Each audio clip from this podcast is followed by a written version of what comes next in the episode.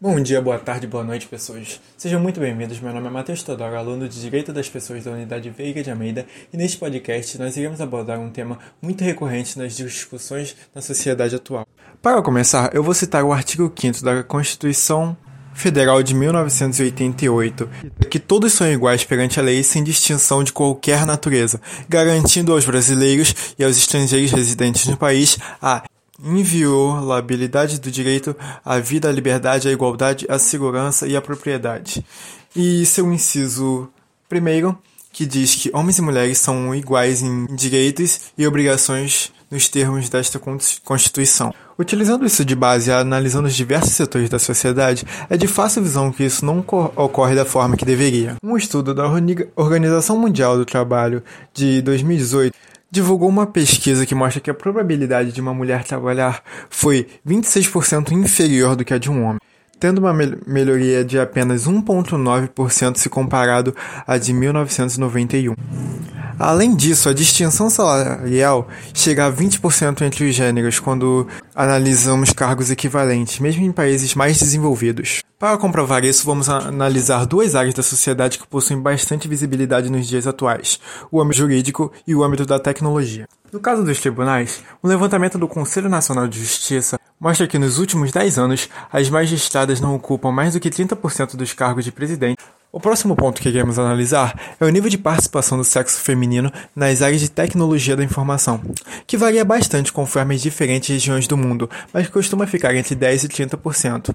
No Brasil, o dado oficial mais recente é do censo de 2010, quando o IBGE apurou que 520 mil pessoas atuavam no setor de TI, sendo que as mulheres representavam um quarto desse total. Com estas absurdas discrepâncias existentes na sociedade em relação a gênero, é fato que a desigualdade entre gêneros é um problema mundial que deve pautar as políticas públicas com urgência e entrar na lista de prioridades ao redor do mundo. Para isso, a própria sociedade desenvolve é, movimentos ou programas para incentivar o fim dessa desigualdade de gênero, como o próprio movimento Mulher 360, que foi criado em 2011 por uma do Walmart, que visa contribuir para o empoderamento econômico feminino. Para isso, seu foco é a promoção da equidade de gênero e o crescimento da participação das mulheres no meio corporativo.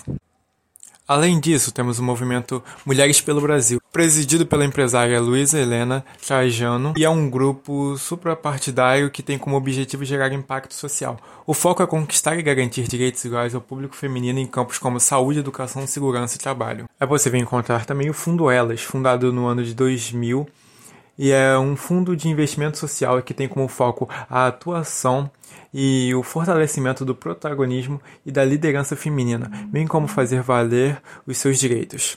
Temos também como exemplo o projeto Mulheres Inspiradoras, da professora Gina Vieira, que busca a valorização da figura feminina. Da figura feminina. E como vemos que a garantia deste direito fundamental de equidade não é devidamente posto em prática, são desenvolvidos diversos projetos de lei que buscam garantir uma verdadeira equidade, como o projeto 28/2015, que prevê a punição e mecanismos de fiscalização contra a desigualdade salarial entre homens e mulheres, mostrando assim que a sociedade deve lutar a todo momento para a equidade e alcançar uma sociedade mais desenvolvida, assim como a da Islândia, que é o único país que alcançou a plena paridade de oportunidades de trabalho.